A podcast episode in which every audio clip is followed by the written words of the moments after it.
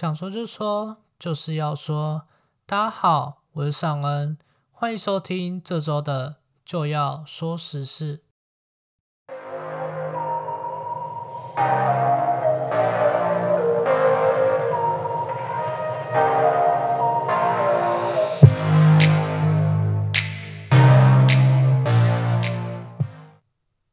本周第一则时事带您看到。所罗门群岛从本月二十四号开始，在首都发生大规模抗争活动，要求总理苏加瓦瑞下台。而根据外媒报道，这次抗争的导火线疑似是于二零一九年时苏加瓦瑞选择与台湾断交，转而与中国建交有关。根据报道指出，抗议民众多是来自于该国最大省马来塔省。在二零一九年，所罗门内阁会议决定要改与中国建交、与台湾断交时，马来他省省长苏达尼就极力反对与中国建交，甚至在当时发起了独立公投，要脱离所罗门群岛。不过，随即被中央政府以违法为由撤回了。然而，在此之后，马来他省仍然与台湾有密切合作。而且也收到了来自美国的援助，这与中央政府的立场完全相反。而根据消息指出，马来他省的人民由于不满中央政府承诺的基础建设迟迟没有实行，因而感到不满。再加上与台湾断交一事，才会导致这次的抗争。在抗争爆发后，抗议民众放火烧了一间在国会附近的警局。以及当地唐人街的建筑，而当局随即宣布实施三十六小时的宵禁，并且也向澳洲请求援助，而澳洲也根据两国所签署的协议，向所罗门派出了维和部队。不过，澳洲政府表示，此举是基于两国现有的协议，不代表澳洲政府对此次事件的立场。总理苏加瓦瑞表示。反对党领袖威尔主导了这次的行动，并且还有其他势力的介入。不过，威尔以及澳洲总理莫里森都表示，暴动并非来自其他政权势力的干预，并且威尔也表示，这是因为人民觉得民主的程序已经没有用，才产生了这次的事件。本周的第二则时事带您看到。由美国联邦众议员高野所率领的美国跨党派国会议员访问团，于本月二十五号晚间抵达台湾，而这也是继本月九号美国联邦参议员科林所率领参众两院跨党派访问团后，本月第二次的国会议员组团来访。这次率领访问团的高野众议员，同时也是美国联邦众议院的退伍军人事务委员会主席。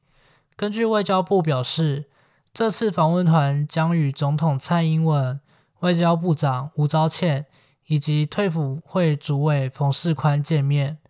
外交部也表示，这次的访问团来访，再次展现了美国国会两院两党。对台美关系一致的坚定支持。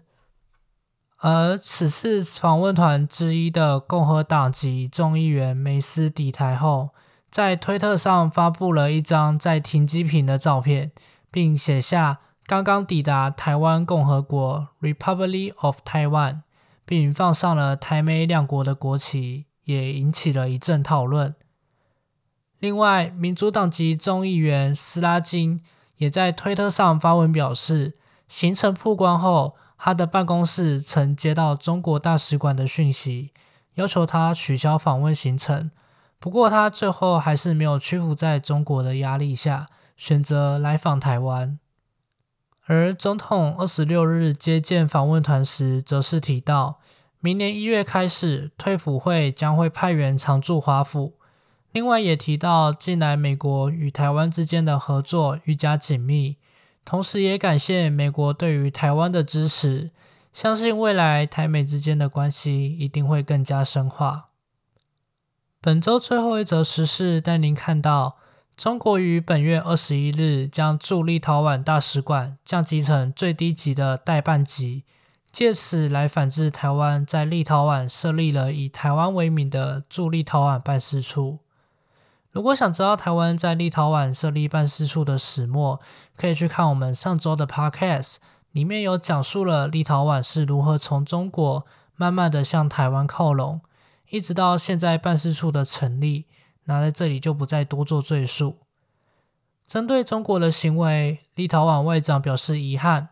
但不会因此而影响到台湾与立陶宛之间的关系提升。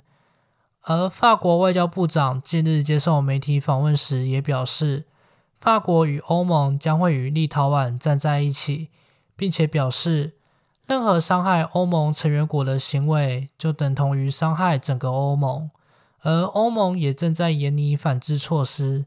用以反制试图以威胁干涉欧盟成员国政策决定的国家。另外，根据外媒报道，美国跨党派众议员已经提出了促进与台湾关系法案。该法案指出，美国应支持台湾与其他地区国家发展关系往来，并且也支持台湾在未设立代表处的地区设处。而目前，此法案也获得多位跨党派议员的支持，目前已送往众议院的外交委员会审理。